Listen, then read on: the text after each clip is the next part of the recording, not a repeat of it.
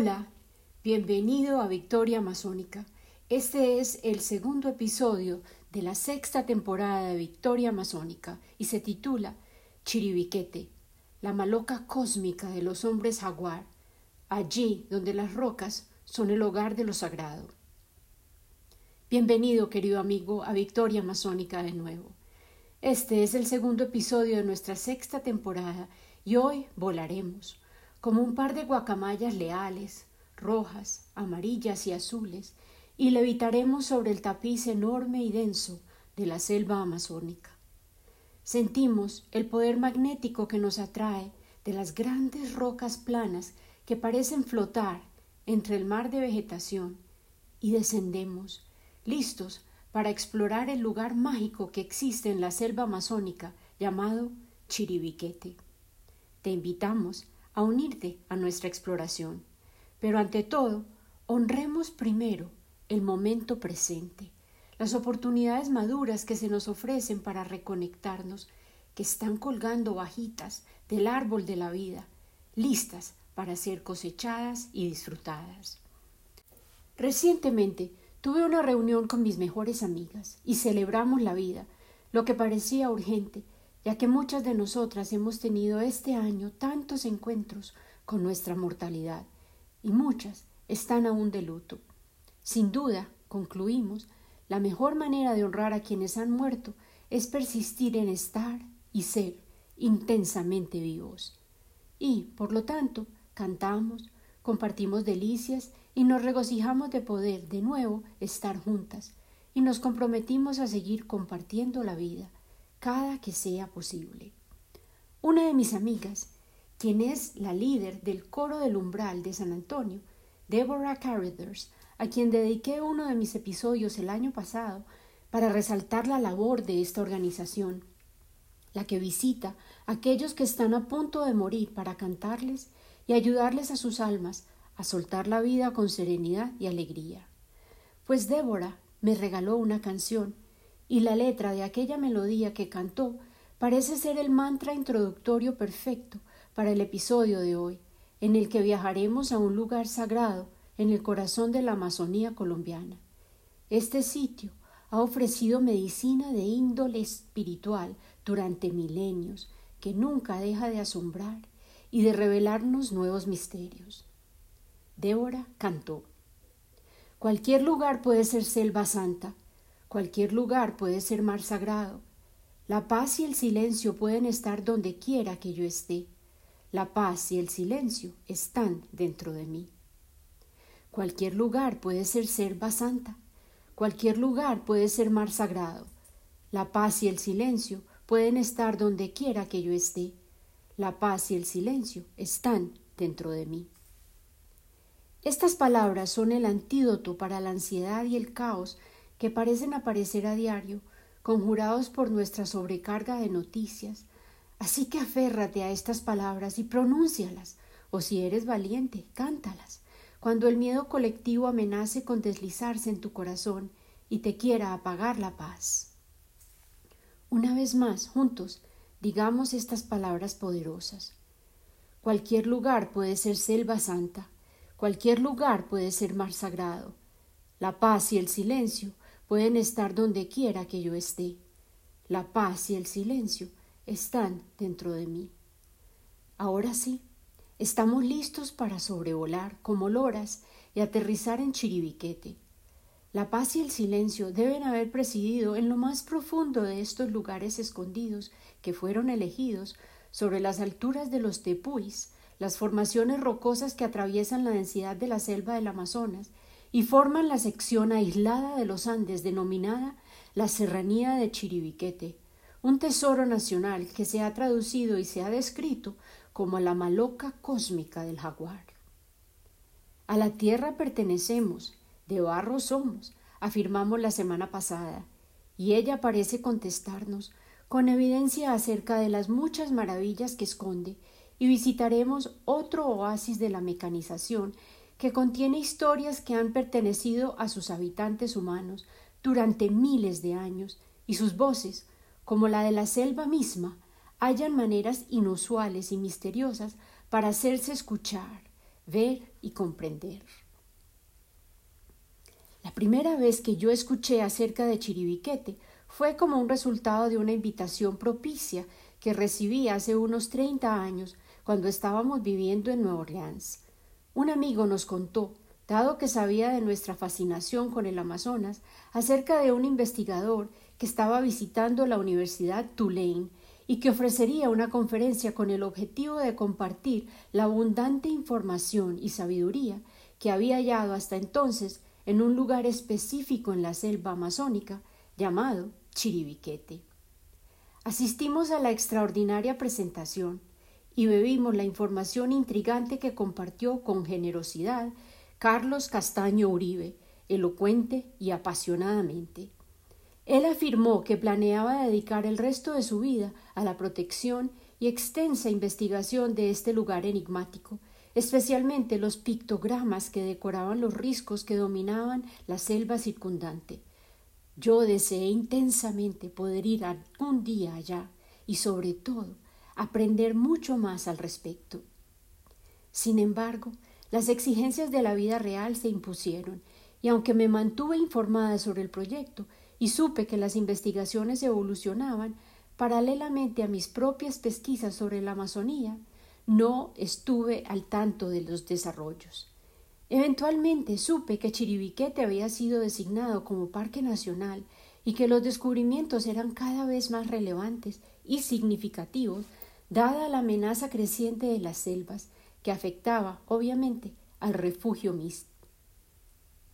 Finalmente, el año pasado, un amigo me obsequió una copia del libro de Carlos Castaño Uribe, Chiribiquete, la maloca cósmica del jaguar, y he estado sumergida en el texto, devolviéndome para asegurarme de que entiendo la información compleja y abundante que contiene.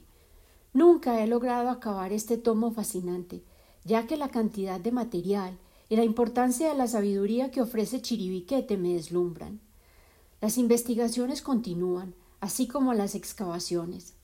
El análisis de los símbolos, los mitos y las ofrendas pictóricas que allí se esconden sobre los muros de piedra ha generado análisis comparativos con otros sitios similares en el sur y centro de América y han contribuido a la reformulación de los patrones de habitación humana e incluso de las relaciones entre los habitantes ancestrales del continente, así como los orígenes de estos primeros americanos. En estos sitios, en los que nuestros antepasados humanos han dejado sus huellas y sus creaciones, el silencio parece reverberar con las voces de aquellos que han creado el arte y las escenas narrativas que aún continúan siendo analizadas, comparadas y reevaluadas constantemente. Las representaciones de lo que se ha denominado la tradición cultural chiribiquete, concepto que definiremos más adelante, se caracterizan por ser imágenes figurativas de gran naturalidad en las que los animales, hombres, demonios, plantas, objetos y elementos sobrenaturales se dibujaron de una forma que buscaba interpretar la realidad fielmente, de manera que fueran reconocibles para el observador. También poseen gran fuerza expresiva, con detalles que delatan estados de ánimo, expresiones corporales e incluso implementos, tales como bolsas o armas, las que resultan difíciles de plasmar en dibujos sobre roca. Además, tienen elementos gráficos que parecen ser unidades estructurales de pensamiento, o por lo menos ideogramas. Son un tipo de lenguaje ritual, de evidente contenido simbólico y sagrado, que podría referirse a la cosmogonía de sus creadores. Las representaciones pictóricas contienen rasgos propios de una forma de expresión cultural de grupos de cazadores y recolectores, por ejemplo, acciones guerreras o elementos del entorno natural amazónico, pero se hallan inmersas en composiciones y narrativas intencionales. La composición gráfica es muy compleja y la narrativa se extiende sobre paredes grandísimas y contiene muchos íconos y mensajes gráficos que pueden representar una trama o un relato. Casi la totalidad de los dibujos fueron creados en tres grandes estratos horizontales, con la parte más baja saturada de grafismos, figuras y color. En muchos de los casos que se han documentado y comentado, el estrato inferior fue deliberadamente resaltado con una banda pintada de color violeta acuoso, a veces muy oscura, y en aquel medio purpúreo se aprecian muchos dibujos en miniatura. El estrato gráfico intermedio en la roca se caracteriza por dibujos menos superpuestos que los del estrato bajo, pero prevalece aún la superposición de figuras. Estas, sin embargo, las figuras individuales son más grandes y hechas a otra escala. Sobresalen las escenas rituales y muchas figuras humanas, animales o de plantas, conectadas mediante el uso de diseños más abstractos y geométricos, un recurso que parece servir de conector gráfico. En estos conectores gráficos y simbólicos que parecen relacionar unos estratos con otros, sobresalen senderos, caminos, escaleras o redes que unen a las escenas. No menos destacado es el dibujo de troncos y árboles para lograr el mismo efecto de subir y bajar de un estrato gráfico a otro. Este estrato intermedio parece representar el mundo terrenal. Finalmente, los diseños que están más arriba se caracterizan casi siempre por ser representaciones más grandes e independientes. Tales representaciones y escenas parecen ser el tema principal del mural, como si de alguna manera hubieran querido destacarlas de las demás. En general, hacen alusión a los animales más que a los humanos, y como en el estrato intermedio fueron finamente dibujadas en esta franja, dominando el nivel superior. Este parece ser la dimensión de las deidades, el más allá. Adicionalmente, hay rocas movibles que están por lo general en estos mismos lugares, pero se trata de rocas desprendidas de un abrigo y por eso no son fijas.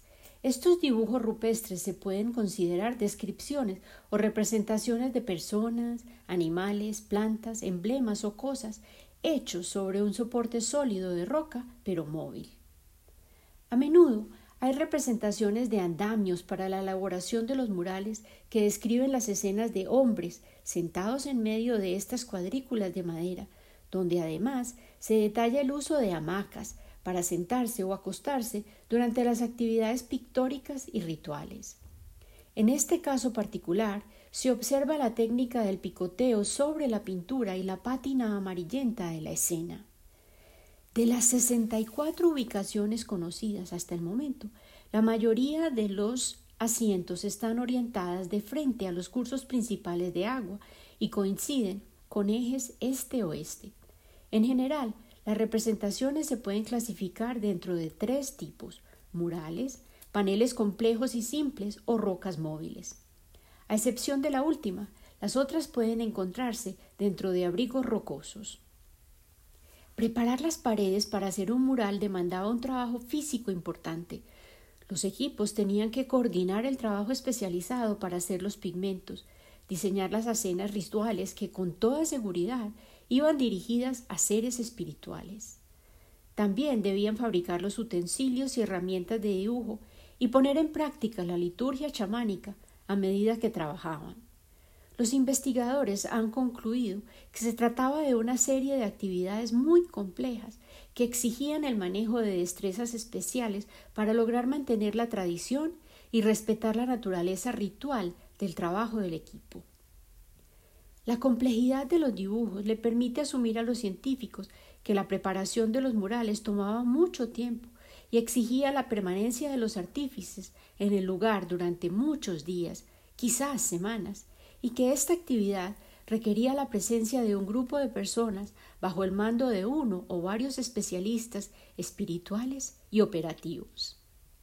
Es interesante que hayan encontrado diferentes acabados, lo que llevó a los investigadores a preguntarse si habría artistas especializados en cada técnica. Hay un efecto especial, el picoteado, que se lograba al quitar trozos de la pared de roca. Es importante señalar que aunque el picoteado ha sido empleado en el arte rupestre de Sudamérica, en Brasil, Perú, Bolivia y otros países del Cono Sur, no hemos visto en todos estos años sitios o reportes sobre picoteado como el de Chiribequete, que no se hace para lograr un grafismo en sí, sino para picotear toda una escena con fines rituales. Esta técnica empleada se realizaba para marcar la superficie de la roca en una escena realizando pequeñas hendiduras por golpeteo o percusión controlado con un punzón de piedra, produciendo un micro desconchamiento de la superficie, previamente patinada con una pintura acuosa amarillenta. La base uniforme coloreada servía como lienzo para realizar las pinturas en rojo sangre y hacer luego un picoteamiento que les otorgaba relieve y profundidad a las figuras. Los expertos infieren que los artífices se valieron de pinceles hechos con pelo de animal para conseguir trazos sumamente delicados, pero al mismo tiempo debieron usar brochas gruesas para pintar los estratos violeta acuoso de las grandes superficies. Es muy posible que también se hayan usado plumas, tanto el raquís como las plumillas, o se intuye cuando se observan algunos trazos en aumento y dibujos estampados con los dedos con otros objetos de forma circular, fabricados tal vez de cera moldeada, porque hallamos figuras circulares muy consistentes y simétricas. El hecho de que no se hallaron fragmentos decorados desprendidos en el piso, ni en las excavaciones realizadas debajo de estos lugares donde se localizaba originalmente el fragmento removido del mural, ocasionó que los investigadores se preguntaran si los desechos del arte fueron recogidos por los artistas o tal vez por peregrinos que visitaban los sitios sagrados. ¿Se llevaría el indígena estos fragmentos? ¿Sería posible que desprender intencionalmente pedazos pintados de los murales, incluso siglos después de su elaboración, tuviera propósitos chamánicos? Esta potencial ritualidad podría complementarse razonando sobre otro hecho interesante. En varios murales observamos el raspado intencional hecho en algunos dibujos. Aparte de tratarse de temas simbólicos y composiciones espirituales, estas codificaciones pictóricas en las rocas se hicieron en sitios deliberadamente escogidos por su carácter ritual por hombres especializados en el arte chamánico. Aquellos individuos elegidos para realizar esta actividad debían poseer un amplio conocimiento de los mitos, así como los detalles de las escenas narrativas y gran destreza manual. Desde el punto de vista del estilo, esta tradición pictórica exigía conocimiento de las técnicas de dibujo y de percepción, lo que revela la dedicación y el cuidado con que se elaboró cada mural. El pigmento rojo se obtenía del óxido férrico, que se extraía de rocas que eran molidas hasta volverlas polvo, al que se añadía agua sobre el fuego. No se usaron sustancias orgánicas aglutinantes y por ello los nativos lograron mantener una identidad monocromática, usando más que todo minerales como óxidos ferruginosos puros o mezclas de titanio que producían gamas terracota, violeta y ocres amarillentos. En algunos murales importantes, la aplicación de una pátina monócroma y continua de color violeta en el estrato inferior del mural indica, seguramente, la presencia de elementos ultraterrenos. Ellos utilizaron pigmentos de minerales molidos para fabricar los colorantes, tales como óxidos de hierro y manganeso, hematitas y limonita, que a veces mezclaban con arcilla. Para fabricar el color negro, también usaron carbones vegetales como materia principal. Después, el pigmento mineral en polvo negro era diluido en agua y se aplicaba a la roca con pinceles hechos de cabello o plumas, o directamente con los dedos, aunque en su mayor parte estos dibujos fueron hechos con utensilios. El color utilizado más frecuentemente es el rojo, en un 96% del total de las figuras, seguido del ocre amarillo en un 3%, blanco en 0.9% y negro en 0.1% de las figuras. Este último fue usado muy puntualmente en algunos dibujos. La presencia de bloques angulares de cuarcitas que fueron removidos y colocados en grandes cantidades en la base inferior de los murales con pictografías demuestra que estas zonas fueron adaptadas o construidas artificialmente como zonas de abrigo para proteger los dibujos de la luz solar y de los efectos de la lluvia y las aguas de escorrentía. También se encontraron sitios preparados y aún no utilizados. Esto podría considerarse, afirma Carlos Castaño Uribe en su libro, como la primera labor de ingeniería de nuestro pasado prehistórico colombiano. A mí, personalmente, me llamó la atención que la misma gama de colores, dominada por el rojo, el amarillo, el negro y el blanco, sean los pigmentos utilizados en el arte ancestral de Norteamérica y que representan las cuatro direcciones. Estos colores sagrados se aplicaban de manera repetitiva y se les adjudicaba significados y poderes específicos a cada uno de ellos dentro de las mitologías y el arte que ellos nos legaron. En Chiribiquete, en muchos casos donde se hallaron murales con pictografías, los investigadores detectaron la existencia de entrantes con taludes inversos a la pendiente natural que forman un abrigo. Esto solo se explica por intervención humana, de modo que son estructuras de carácter semiartificial. Ocasionalmente encontraron agujeros labrados en las rocas del suelo, en la base de los murales o también en algunas rocas desprendidas donde se labraron orificios circulares y cóncavos que sirvieron de moletas para macerar pigmentos y procesarlos. Luego, las pastas resultantes se mezclaban con agua y se calentaban al fuego para preparar las tintas. También han observado unos promontorios, unas especies de mesas para triturar pigmentos, halladas en varios sitios con pinturas murales, permiten inferir que no solo fueron sitios para preparar tintas, sino también para que los chamanes encargados de la liturgia rupestre llevaran a cabo rituales sagrados. Es evidente que la geomorfología tan particular a la serranía aislada del Chiribiquete, con sus formaciones de roca de cimas planas que poseen abundantes paredes verticales y de diversas alturas, de carácter aparentemente inalcanzables, escondidas en la densidad de la selva amazónica, capturó la imaginación de los primeros artistas del arte rupestre, lo que pudo haber sucedido hace veinte mil años, según los análisis de carbón más recientes. Probablemente ellos le otorgaron el carácter sagrado a este sitio por razones múltiples, tal vez por su localización geográfica o astronómica, o dadas sus extraordinarias características topográficas, o el aspecto cristalino de sus superficies, la que es de particular importancia para las comunidades amazónicas. Ellos consideran el cuarzo un elemento sagrado, asociado con lo seminal, dotado del poder de generar vida, cargado con el semen del sol. Este fue un lugar que ofreció medicina para el alma, visitado reiteradamente por generaciones, y que aún persiste en ser alterado y visitado hasta nuestros días por las comunidades que viven en la Amazonía colombiana. Para mí, el cuarzo ha sido siempre un talismán poderoso. Acabo de traer muestras de cuarzo que mi hermana halló en otra cueva magnífica escondida en mi estado natal, un sitio llamado la Cueva de la Danta.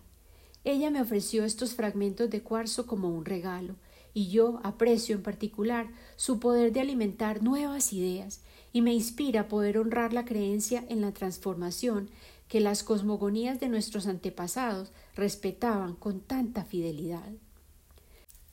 Carlos Castaño Uribe se atreve a estimar en el libro en el que me he basado para compartirte estos tesoros que posee Colombia, que tan solo un bajo porcentaje tal vez entre el 10 y el 20% de lo que ofrece esta formación geológica, ahora reconocida como Parque Nacional, ha sido explorado. La documentación de los pictogramas, los murales, las paredes y otras imágenes halladas estima que el sitio aloja un total de 70.500 representaciones. Estas son apenas cifras aproximadas, insiste el autor, y los números son tan solo puntos de referencia, dada la complejidad del terreno y la densidad de las composiciones. Desde que Chiribiquete fue declarado como Parque Nacional en el año 1989, un proceso arduo de investigación de la totalidad del área ha continuado hasta el día de hoy, a pesar de todo tipo de desafíos. Durante estos estudios, que se han venido ejecutando desde 1990, los resultados han documentado 64 abrigos en los muros rocosos. De todos estos sitios, tan solo 17 han sido excavados. El jaguar preside en los murales de este sitio sagrado. La iconografía felina de Chiribiquete es repetitiva. Es evidente que la figura del jaguar evocaba para estos primeros habitantes del continente fortaleza y significado sin igual.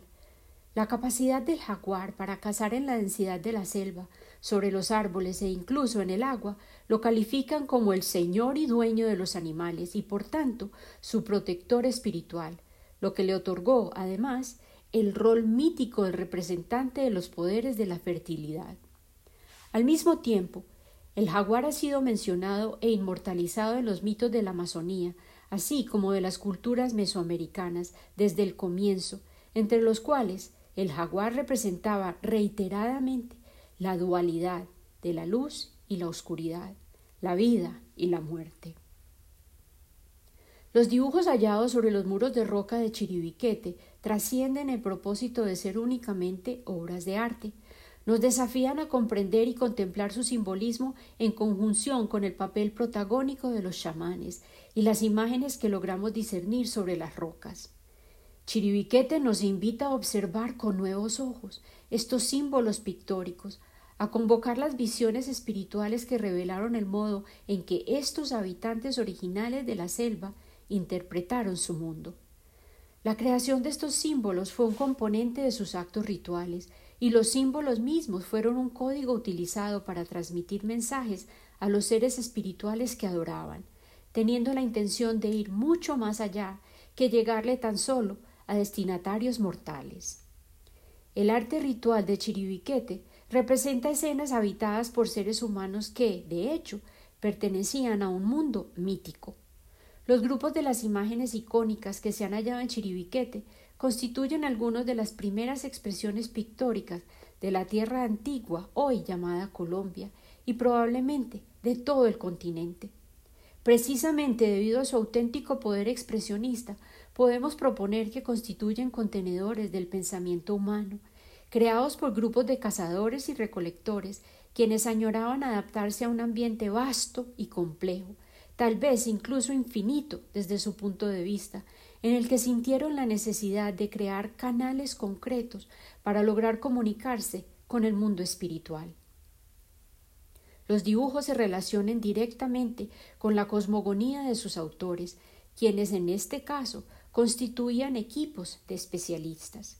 Ellos fueron los elegidos, los receptáculos de la profunda sabiduría de las comunidades de cazadores y guerreros, quienes sentían crecer su poder al tener la capacidad de expresar sus conceptos más profundos, sagrados y filosóficos. Estos dibujos no fueron tan solo creaciones ceremoniales y rituales, ya que ofrecen un código arcano. Arcano significa, literalmente, comprendido por pocos, pero debido a su simplicidad y la destreza con que fueron creados, este arte contiene significados arquetípicos que incluso nosotros, humanos contemporáneos, podemos descifrar, apreciar y acudir a ellos para hallar inspiración. Estas creaciones duraderas protegidas y valoradas, tenían el poder hace miles de años de asombrar y hoy continúan ofreciendo portales de significado espiritual, sagrado litúrgico. Al ser vistas, estudiadas y al reflexionar sobre ellas, ellas abren la puerta a la esperanza de la comprensión compartida de las más profundas experiencias humanas. Nos separan de estos artistas factores inmensos de tiempo y espacio, pero no obstante, como especie, no hemos cambiado de tantas maneras fundamentales. Estas manifestaciones artísticas elaboradas sobre muros de roca tienen un contenido estético especial, a pesar de no haber sido creadas para seres mortales, sino para deidades y seres superiores. Esta es la conclusión a la que han llegado los científicos a partir del contexto arqueológico o geográfico que han documentado meticulosamente. Así, como los estudios relevantes de las tradiciones orales y los mitos actuales que poseen las comunidades que habitan en la Amazonía colombiana. En el caso específico de Chiribiquete, el arte se relaciona directamente con el lugar, porque de hecho, el sitio merece ser llamado un geoglifo, una gran obra de arte creado en un lugar específico. Continuaremos analizando estas fascinantes creaciones, su historia y los muchos mitos de las diferentes comunidades que coexistieron y continúan hallando sentido en el arte sobre los muros en los episodios siguientes. Por ahora, tan solo nos hemos asomado a la superficie de lo que Chiribiquete nos puede ofrecer. Podemos comenzar por recordar que la paz y el silencio pueden ser convocados en cualquier momento desde dentro. Cualquier lugar puede ser selva santa, cualquier lugar puede ser mar sagrado. La paz y el silencio pueden estar donde quiera que yo esté. La paz y el silencio están dentro de mí. Al concluir, te invito a formular conmigo algunas preguntas esenciales relevantes a la aventura que compartimos hoy. ¿Qué imágenes elegirías para crear tu propio muro de roca? ¿Qué narrativa incluirías en tu propio oasis de dibujos míticos y mágicos? ¿Cuáles serían los colores que utilizarías para crear tu carta de amor para la posteridad sobre un muro sólido? ¿A quién invitarías a participar en tu equipo de especialistas de narrativa mítica? ¿Cuál sería el lugar ideal para crear tu geoglifo? ¿Cuál crees que sería tu rol dentro de la gran saga de la humanidad que ha creado murales para conservar e inmortalizar sus cuentos? Al plantearme yo misma estas preguntas, unos recuerdos claros surgieron en mi mente. El arte sobre la roca me habla en voz alta, porque he tenido un amor intenso toda la vida hacia las rocas.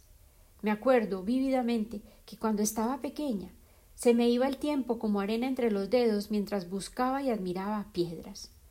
De hecho, aún colecciono piedras con pasión.